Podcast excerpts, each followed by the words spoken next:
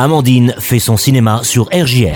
Avec l'auto-école Abel, quatre agences à Reims et Tessy. Bonjour chers auditeurs, pour les sorties ciné cette semaine, découvrez Les Cyclades, la comédie de Marc Fitoussi avec Laure Calamy.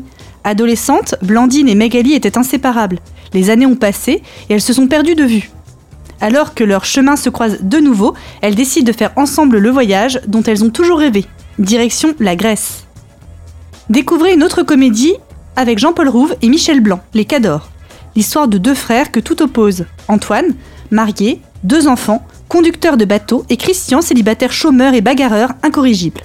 Mais quand Antoine, le mari idéal, se retrouve mêlé à une sale histoire, c'est Christian, le mal-aimé, qui, même si on ne lui a rien demandé, débarque à Cherbourg pour voler à son secours. Les deux frères vont se redécouvrir à travers cette histoire. Christian, qui n'a rien à perdre, va alors défendre au péril de sa vie cette famille qu'il a toujours rêvé d'avoir, sans jamais avoir eu le courage de la fonder. Le drame de Pietro Marcello L'Envol avec Louis Garel sort cette semaine. Quelque part, dans le nord de la France, Juliette grandit seule avec son père Raphaël, un soldat rescapé de la Première Guerre mondiale.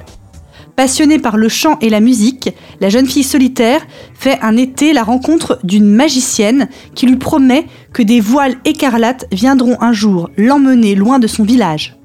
Juliette ne cessera jamais de croire en la prophétie.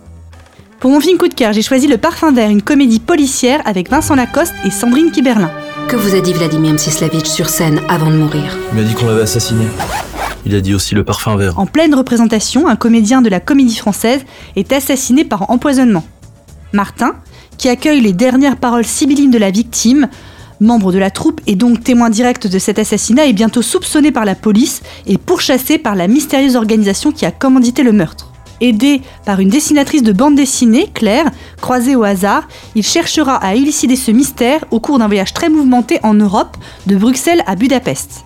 Le réalisateur, Nicolas Pariset, euh, annonce que dans son film, il va croiser Hitchcock et Hergé. C'est plutôt bien vu effectivement. Et le duo d'acteurs s'accorde à merveille à travers aventure et rebondissement. Le Parfum Vert est une organisation criminelle. Ils ont un complice dans votre troupe. Sislavitch a dû démasquer l'agent, et c'est pour ça qu'il a été éliminé. Votre mission est de retrouver cet individu. Ce film offre de nombreux clins d'œil à d'autres formes et d'autres réalisateurs. Cela participe d'ailleurs de son charme un peu désuet. Sans doute, le grain de l'image dit aussi pour beaucoup le ton reste léger, d'un bout à l'autre, dans l'esthétique de la comédie. Le duo Kimberlin-Lacoste fait la réussite du film sans aucun doute. Qu'importe finalement, ce qui compte, c'est que tout fonctionne. On apprécie particulièrement la scène du train et celle dans le théâtre hongrois. Il ne faut pas chercher dans ce film une proposition trop intellectuelle, il convient de se laisser guider, troublé par le flottement de la douce fragrance distillée par le scénario de ce parfum vert. Ils sont complètement débiles ou quoi ces espions français? Pour vous, le risque n'est pas nul. Il faut que je m'accroupisse parce que j'ai un malaise à ou un truc comme ça. Là. Au vu des événements, il semble probable que le parfum vert cherche à vous assassiner. Ça, c'est pas mal, ça. Nous assurons votre protection. Je suis vraiment dans la super merde là. Mais vous êtes un énorme angoissé en fait, hein, j'adore.